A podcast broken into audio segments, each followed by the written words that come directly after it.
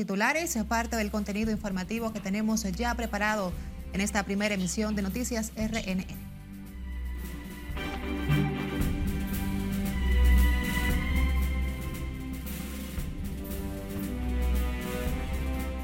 Esperamos que en los próximos días puedan venir medidas ya de flexibilización. Empresarios piden al gobierno flexibilizar cierre de la frontera. Ministro de Industria y Comercio dice gobierno continuará medidas restrictivas ante conflicto por las aguas del río Masacre. Residentes en Elías Piña esperan despliegue militar devuelva la paz en Haití. Ahí yo, chofer, ganando dinero, el sustento para yo comprar algo. Entonces esto, quieren venirme a robar mi cuarto. Preocupación e incertidumbre entre ahorrantes de COP Herrera, que habría estafado con más de 2.500 millones de pesos a miles de personas. Y abogado vinculado a fraude de cooperativa intentó ser miembro del Tribunal Superior Electoral, participando en las entrevistas del Consejo Nacional de la Magistratura en el 2017.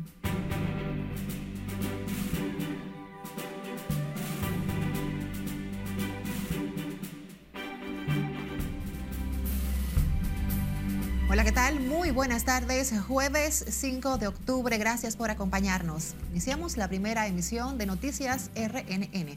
Graciela Acevedo les saluda. Iniciamos de inmediato con empresarios. Pidieron hoy al gobierno flexibilizar las medidas que mantienen cerrado el intercambio binacional por el impacto que está teniendo en el comercio. Sin embargo, el ministro de Industria y Comercio, Víctor Bisonó, dijo que por el momento la medida seguirá debido a que el conflicto por las aguas del masacre ha pasado a ser un tema que afecta la soberanía nacional. Nelson Mateo nos completa la historia. Nosotros esperamos que pueda haber una solución viable eh, para que puedan exportarse estos productos y ellos puedan cumplir. A más de 22 días del cierre de la frontera por aire, mar y tierra, como respuesta del gobierno dominicano a la negativa haitiana a detener el desvío de las aguas del masacre, la medida está impactando el comercio. Por eso, la expresidenta de los jóvenes empresarios Marisol Vincent aboga por que el gobierno vaya disminuyendo de manera escalonada el bloqueo. La, Organización de las Naciones Unidas ya ha aprobado esa misión que va a poner paz a Haití, eh, que esperamos que sea eh, en el corto plazo, pueda empezar a hacer todo lo necesario. Así que esperamos que en los próximos días puedan venir medidas ya de flexibilización, porque el presidente cuando habló en la semanal dijo que no va a haber flexibilización en el tema migratorio, pero habló del tema migratorio. Nosotros esperamos que con el tema del comercio transfronterizo, pues sí pueda haberlo. Pero del litoral oficial, el ministro de Industria y Comercio no vislumbra una flexibilización del cierre del comercio binacional hasta que Haití deje sin efecto el canal sobre el masacre. Todos entienden el proceso, es un proceso donde la patria está primero, los intereses nacionales están primero y donde entendemos sí que ha habido algún impacto, pero lo que nos corresponde a nosotros y lo que preocupa más en este caso también, que son aquellos que están más desprotegidos porque viven del día a día en el comercio eh, de la frontera, también le hemos estado dando seguimiento. Mientras tanto, según este funcionario, el gobierno seguirá comprando los productos perecederos, como pollo y huevos, a los productores afectados por las restricciones fronterizas. Al día de hoy debemos estar, le digo porque es algo que, va en evolución, sobre los 11 millones de, de unidades de huevos, que es más o menos un millón de huevos diario que cruza hacia Haití y nosotros a través del INESPRE, de comedores económicos y de INAVIE, estamos trabajando para que ese millón de huevos y algo más quede acá en consumo de la población dominicana. El director de Proindustria, sin embargo, está preocupado por los efectos del cierre en sectores como Zonas Franca, situación que motivó al empresario Fernando Capellán a renunciar a la dirección de Codevi Industrias Textiles, radicadas en Juana Méndez. Igualmente, tengan la seguridad de que el presidente está trabajando en este momento para buscar una solución a esa problemática. Es una realidad, es una realidad. Vamos a ver las reacciones y nosotros estamos también eh, preocupados por el tema y trabajando buscándole una solución. Un millón de huevos diario está comprando el INESPRE a los productores fronterizos y este viernes Industria y Comercio encabezará el grupo de funcionarios que irán a la región fronteriza para seguir apoyando a los comerciantes impactados por el cierre de la frontera. Nelson Mateo, RNN. A propósito, el anuncio de una intervención militar en Haití es calificado como positiva por habitantes en la frontera de Elias Piña, quienes esperan que esa medida devuelva el orden y la tranquilidad a la vecina nación. Julio César Mateo nos cuenta más. Para los habitantes en la zona fronteriza, lo peor que le ha pasado a Haití es que allí no existe autoridad. Mira, eso es de suma importancia la intervención que van a hacer Haití, porque ya Haití es un país que no tiene autoridad y es necesario que el organismo internacional se pongan en apoyo a regularizar lo que es el país. Afirman que los altos niveles de delincuencia no solo atemorizan a los haitianos, sino también a quienes viven en la zona limítrofe entre ambas naciones. Eh, realmente entendiendo que nuestro vecino país eh, tiene eh, muchos problemas con respecto a la delincuencia y no ha habido forma posible de que ellos sean capaces de, de controlar. Creo que con la intervención de Haití pudieran tratar de organizar ese Estado que hoy en día está fallido. Consideran que una vez restablecido el orden en Haití, sus relaciones con la República Dominicana y otras naciones mejorarán. Una vez que Haití corrija su problema, entonces todo fluirá. Allí no hay gobierno.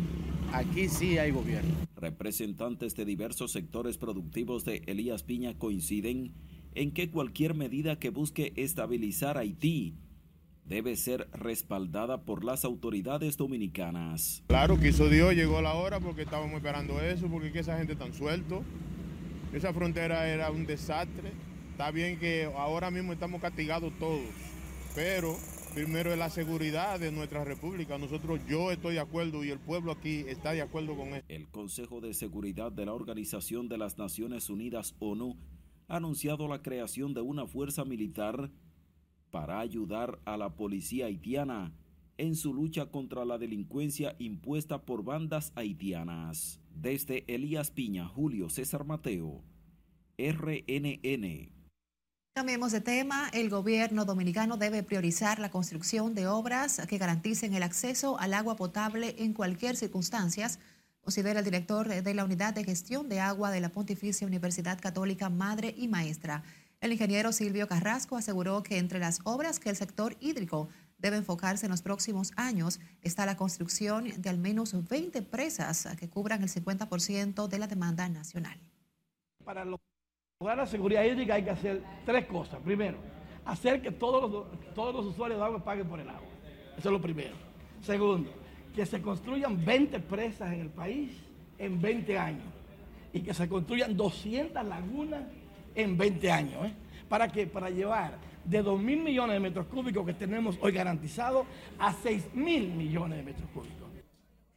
En el marco del primer Congreso de Seguridad Hídrica y Gobernanza, organizado por la Pontificia Universidad Madre y Maestra, el especialista propuso también el fortalecimiento de las instituciones encargadas del agua, con la finalidad de garantizar una gobernanza adecuada y respetar los derechos de los ciudadanos.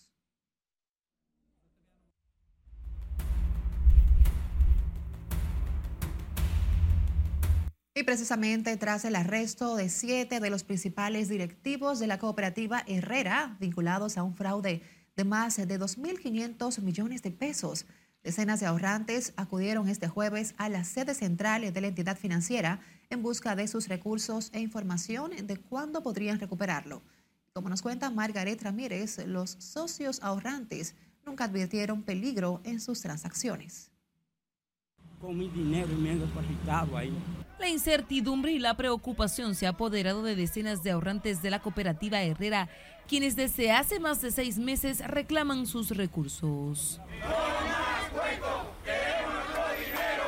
Este jueves hasta la sede llegaron decenas de socios.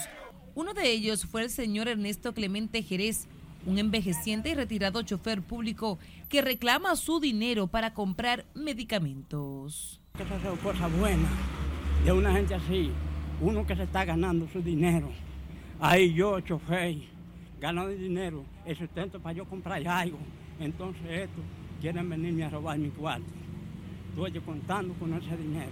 La situación de COP Herrera viene desde hace varios meses, pero no fue hasta este momento en que las autoridades intervinieron legalmente arrestando a siete de sus directivos y vinculándolos a una supuesta estafa de más de 2.500 millones de pesos. Según cuentan los socios, llevan más de seis meses en espera de que la entidad financiera les devuelva el dinero, profundizándose el temor a perder los ahorros de su vida. El temor es que yo estaba ahorrando y ahora yo quiero mi dinero y siempre me ponen un pero y un pero y nunca me dan mi dinero. Eso es lo que pasa. Yo quiero que me den mi dinero. Claro, porque es que yo me lo busco fajado ahí en ese motor. Sí, la situación en que estamos viviendo, pero solo nos queda esperar, porque ya las autoridades están trabajando y solo nos espera tener paciencia. Mediante la operación Búho fueron detenidos Jorge Eligio Méndez, Gabriel Santana, Kenia del Carmen Liriano, Ana Cecilia Tejeda Santos, Simona Borcilea, Jacer Eliazar Mejía Pereira y Julio César Minaya. Las imputaciones incluyen los delitos de asociación de malhechores, falsificación de documentos públicos y privados y robo de identidad de personas. Margaret Ramírez, RNN. Escuche esto, el abogado Jorge Eligio Méndez, expresidente de la Cooperativa de Ahorros y Crédito Herrera, arrestado junto a otras personas y acusado de un fraude millonario. Se presentó ante el Consejo Nacional de la Magistratura en el 2017 para ser miembro del Tribunal Superior Electoral. En ese entonces, Méndez dijo que tenía el interés de fortalecer con sus aportes y conocimiento los trabajos del TSE. El hombre fue arrestado junto a varios directivos de COP Herrera, entre estos la actual presidenta del Consejo de Administración de la organización y otro grupo, quienes están acusados de estafa. Vamos a nuestra primera pausa. Al volver, Junta Central Electoral supervisará este mes asambleas y convenciones de los partidos políticos. Además, enfermeras exigen profundizar investigación hallazgo de recién nacidos en cementerio. Joven mata a su padre en medio de discusión en Tamboril. Presidente Abinader recibe a su homólogo de Surinam en el Palacio Nacional. Firman acuerdos de fortalecimiento comercial entre ambos países. Y en el plano internacional, líder opositor de Kenia rechaza que su país lidere la misión multinacional en Haití.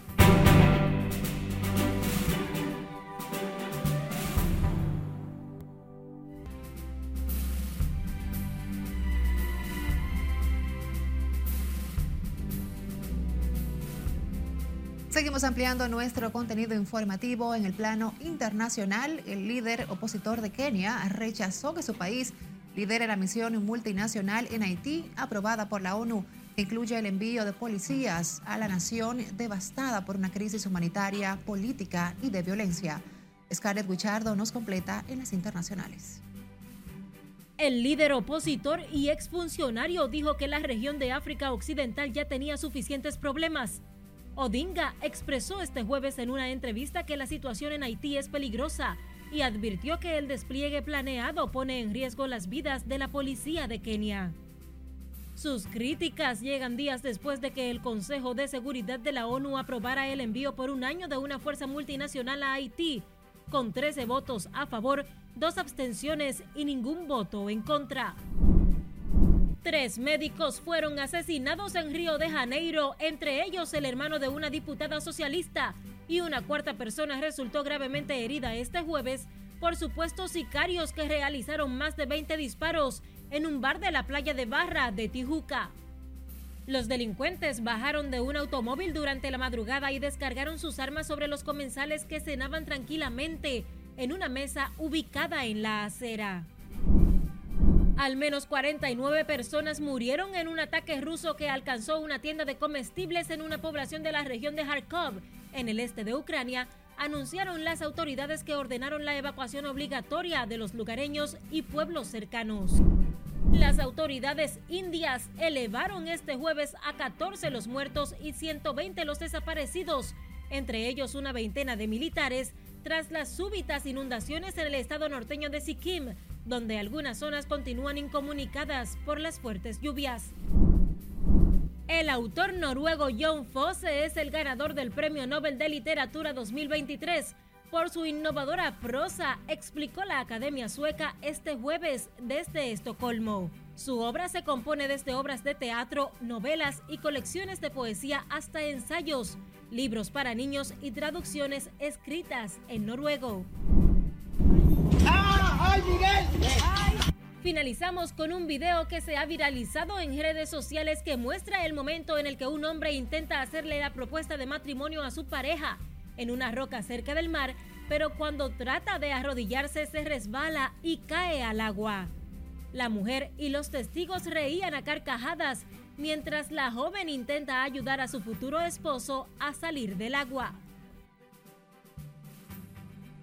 Volvemos al país con la Junta Central Electoral de conformidad con la Ley 33-18 de partidos, agrupaciones y movimientos políticos. Supervisará y fiscalizará durante este mes las convenciones y asambleas de las organizaciones políticas que escogieron esa modalidad para seleccionar sus candidatos a puestos de elección popular. Este fin de semana, el órgano rector de comicios supervisará 117 asambleas celebradas por tres organizaciones políticas para tales fines. Se desplegarán a nivel nacional 250 colaboradores y colaboradoras de la institución distribuidos en 90 equipos de trabajo con abogados y abogadas de la consultoría jurídica, las direcciones de inspectoría y partidos políticos, así como choferes y personal técnico. De acuerdo al cronograma de las organizaciones políticas, el PLD celebrará a nivel nacional de manera simultánea 113 asambleas este fin de semana presidente Luis Abinader recibió este jueves a su homólogo de la República de Surinam, con el que firmó varios acuerdos bilaterales que abarcan los sectores de agricultura, economía y otras áreas del gobierno central para beneficio de ambas naciones. Conectamos en directo con nuestra compañera Lauri Lamar, que se encuentra desde el Palacio Nacional y nos amplía. Adelante, Lauri. Gracias, buenas tardes. Se trata de una visita oficial que se enmarca en el fortalecimiento de las relaciones comerciales entre ambos países.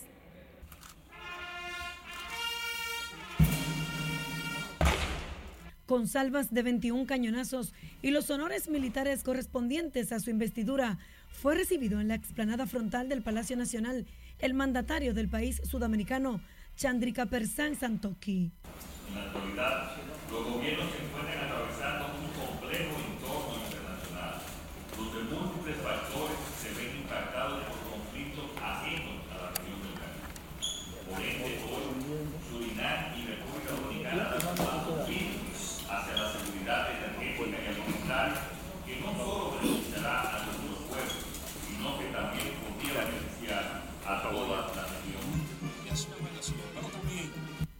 El presidente de Surinam, país que ofreció enviar un contingente para conformar la misión de seguridad multilateral que llegará a Haití, con el fin de restaurar el orden y la estabilidad social en esa nación, ocurren momentos en que las relaciones diplomáticas con República Dominicana se han visto afectadas por la provocación de exfuncionarios y empresarios haitianos que construyen un canal para desviar las aguas del río Masacre.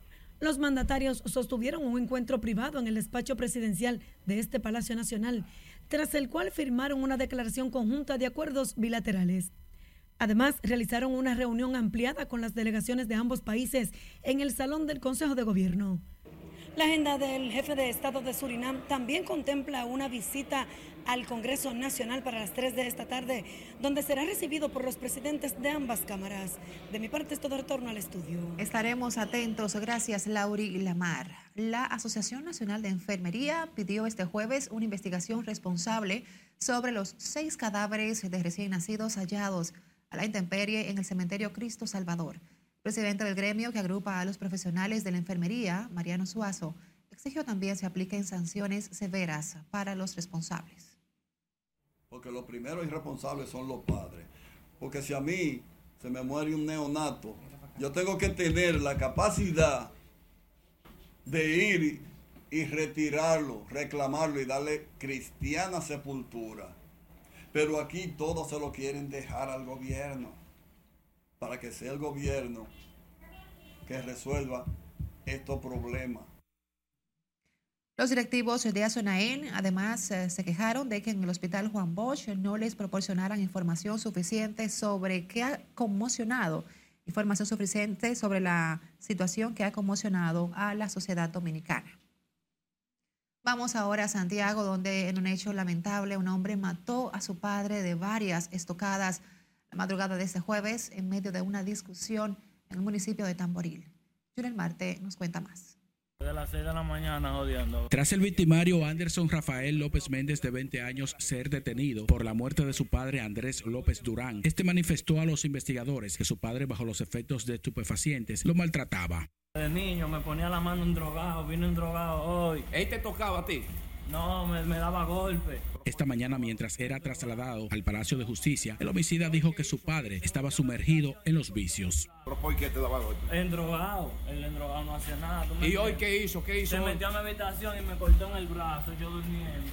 Sí. Suelta el cuchillo. Ven, ven, Ven. ven. Suéltalo, tíralo para allá. Pero ven. Pero tíralo para allá.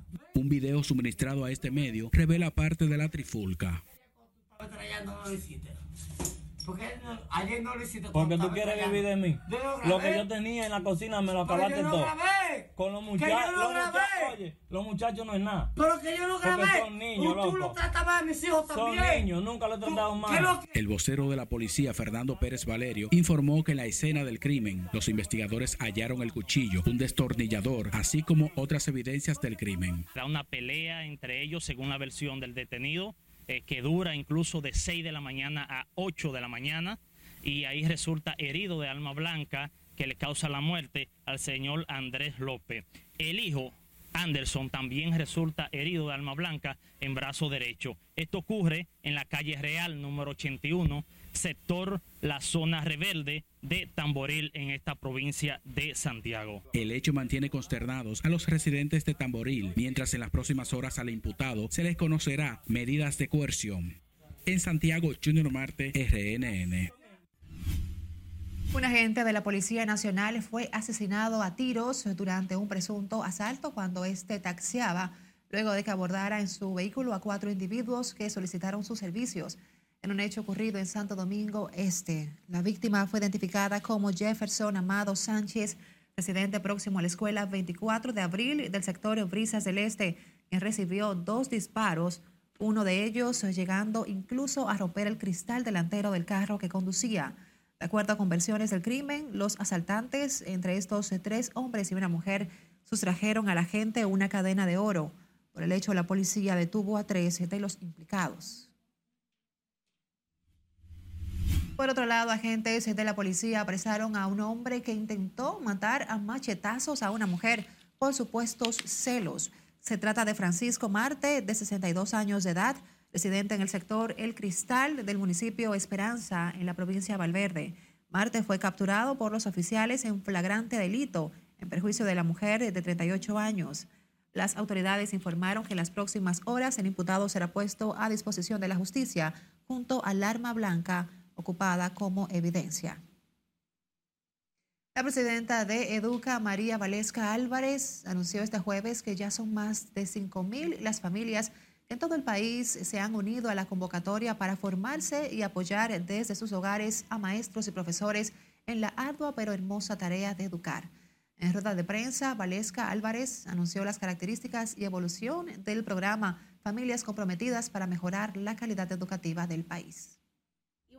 Problemática que es, que es eh, en la República Dominicana que no podemos ignorar es que tenemos niños a cargos de niños en los procesos educativos cuando uno de cada cinco embarazos son de adolescentes y cuando cerca de eh, un 4.8% de los hogares dominicanos tienen como jefes de hogar a adolescentes en edades comprendidas entre los 15 y 17 años. Eso definitivamente eh, nos lleva también a parte de la evidencia que se ha levantado, es que a mayor nivel educativo hay una menor probabilidad de que los adolescentes puedan quedar en embarazo. Otro, la formación El programa tiene como propósito fortalecer la relación familia-escuela, recuperando el trabajo en conjunto de estos dos actores fundamentales en la educación de los niños. Los profesores de la Escuela de Idiomas de la Universidad Autónoma de Santo Domingo denunciaron el deterioro que presenta el antiguo edificio que aloja ese departamento lingüístico. Consideraron que la situación pudiera afectar la docencia del presente semestre por las condiciones de las aulas. Por eso se han hecho algunos trabajos ya con el aire, con el agua del edificio, pero no está terminado. Y nosotros consideramos que este edificio debió de estar preparado antes de comenzar el semestre, porque hubiera ayudado a resolver un problema que nosotros tenemos ahora. Tenemos un problema que hay muchas materias que no tienen aula y eso hubiera ayudado a resolver el problema. En ese sentido, exigieron que la escuela tenga un edificio nuevo, moderno y con las condiciones apropiadas, así como los recursos tecnológicos y bibliográficos para la enseñanza. Ahora hacemos nuestra segunda pausa. Les invitamos a buscar nuestro usuario arroba noticias RNN en todas las redes sociales y seguirnos. Por supuesto, también puede enviarnos sus denuncias a nuestra línea de WhatsApp 849-268-5705. Ya regresamos con más noticias.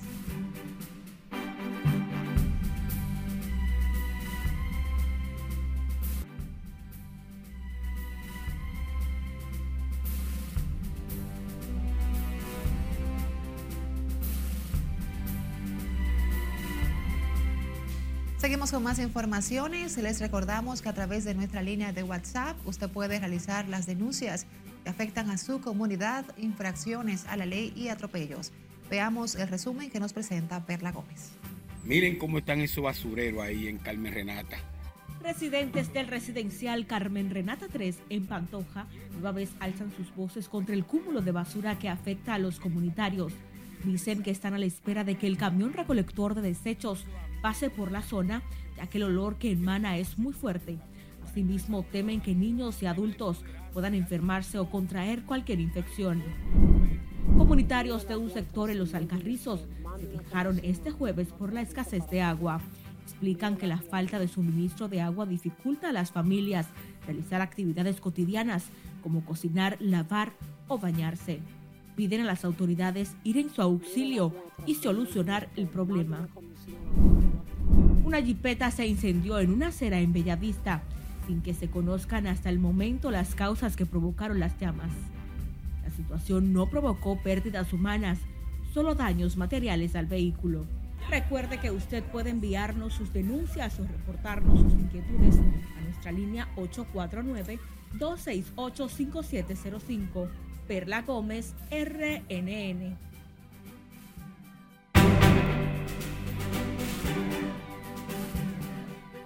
La Federación Dominicana de Béisbol y el Instituto Nacional de Educación Física anunciaron la celebración del Torneo Nacional de Béisbol U10 dedicado a Nelson Cruz. Conectamos en vivo con nuestra editora deportiva Giovanna Núñez, quien se encuentra desde un restaurante de la capital y nos informa. Adelante, Giovanna. Buenas tardes. Muchísimas gracias, Graciela. Muy buenas tardes. Estamos ya en la parte de final de la actividad donde la Federación Dominicana de Béisbol anunció la celebración del Torneo Nacional de Béisbol U10. Una categoría bastante importante porque es la iniciación de nuestras categorías y que suman puntos, obviamente, a nivel del ranking para ir preparando ¿verdad? una eventual eh, delegación que participará en un Panamericano próximamente. El evento se va a inaugurar este próximo domingo en la Escuela del Observatorio Mauría Auxiliadora, donde van a participar 76 equipos de todo el país. El evento está dedicado a uno de nuestros grandes jugadores de grandes ligas, Nelson Cruz, a quien tengo por acá en vivo para todos ustedes. Nelson, lo que significa esta dedicatoria del Torneo Nacional U10. No, no, muy contento. Para mí es un privilegio, eh, muy orgulloso de que me hayan tomado en cuenta, de formar parte también del grupo que, está eh, tomando esta iniciativa. Entiendo que es sumamente importante, es cuando los jugadores eh, en verdad empiezan a jugar el béisbol más organizado, cuando ya tienen un catcher, un umpire, y cuando los scouts vienen y toman interés en cada uno de ellos y lo que tú representas, Nelson, para todos esos niños que eh, han comenzado a verte, quizás en la parte final de tu carrera, pero que te admiran muchísimo eh, ese mensaje siempre positivo y de valores que tú siempre eh, exhortas. Bueno, sí, la educación y el deporte son, son la clave. recuerdo cuando era niño a esa edad, las noches que no dormía porque al otro día jugaba. Entonces eso me trae buenos recuerdos y entiendo la importancia y por eso estamos aportando un granito de arena en esta causa. Muchísimas gracias, Nelson. Y vamos a tener a Nelson próximamente una entrevista, así que no se la pueden perder. Pero vamos a continuar con este segmento de los deportes y vámonos a la acción del béisbol de las grandes ligas, donde ayer barrieron todas las series de comodines, terminaron 2-0. El primero de la, tarde, ¿verdad? Los Rangers avanzaron, también el combinado de los mellizos de Minnesota y en los partidos de la noche, vamos al número uno, el principal ahí, como pueden ver, tenemos a los Phillies de Filadelfia que barrieron a los Marlins en un partidazo donde el jardinero Bryson Stott mandó la pelota a viajar por más de 412 pies, un tablazo que dio la victoria 7 por 1 a los Phillies de Filadelfia sobre los Marlins, que señores se van a ver en la revancha de las series divisionales contra los Bravos de Atlanta, un poderoso equipo de los Bravos que clasificó en la Liga Nacional como el mejor equipo, el mejor récord, así que ya ustedes saben, esa revancha va. Pasamos también al partido de los Diamondbacks de Arizona, donde también se fueron en dos encuentros, avanzaron eliminando a los cerveceros de Milwaukee. Ahí habían dominicanos por los dos bandos. En los D-Backs, Ketel Marte, también Geraldo Perdomo, y enfrentando ayer a Freddy Peralta, quien tuvo una buena, ah, un buen inicio de partido, pero lamentablemente al final los cerveceros cayeron. Ese partido terminó 5 a 2 y los D-Backs se van a enfrentar a los Dodgers. Ya ustedes saben, un partidazo retornamos a la acción del torneo de baloncesto superior del distrito, donde ayer hablábamos de la victoria a primera hora del combinado de, de Huellas del Siglo, sorprendiendo a Mauricio Báez y quitando el invicto. Pues a segunda hora, Víctor Liz, el capitán de la Selección Nacional de Baloncesto, dio la victoria a Bameso en un canastazo cuando restaban tres segundos para dejar entonces al combinado de Bameso con la victoria 81 por 79 en esta fase de eliminación. Con, terminó con 13 puntos Víctor Liz en este partido y entonces terminaron con, se ponen un récord interesante la gente de, de, Bameso con 5 y 4. Los lazareños bajan entonces a 4 y 5 en el quinto perdaño de esta fase de eliminación. Es todo en los deportes. Vuelvo contigo, Graciela, a los estudios. Gracias, Joana. Interesantísima la entrevista que le hiciste al destacado Nelson Cruz y por supuesto también esas novedades a nivel deportivo. Nosotros así nos despedimos en esta primera entrega informativa de Noticias RNN. Gracias por acompañarnos.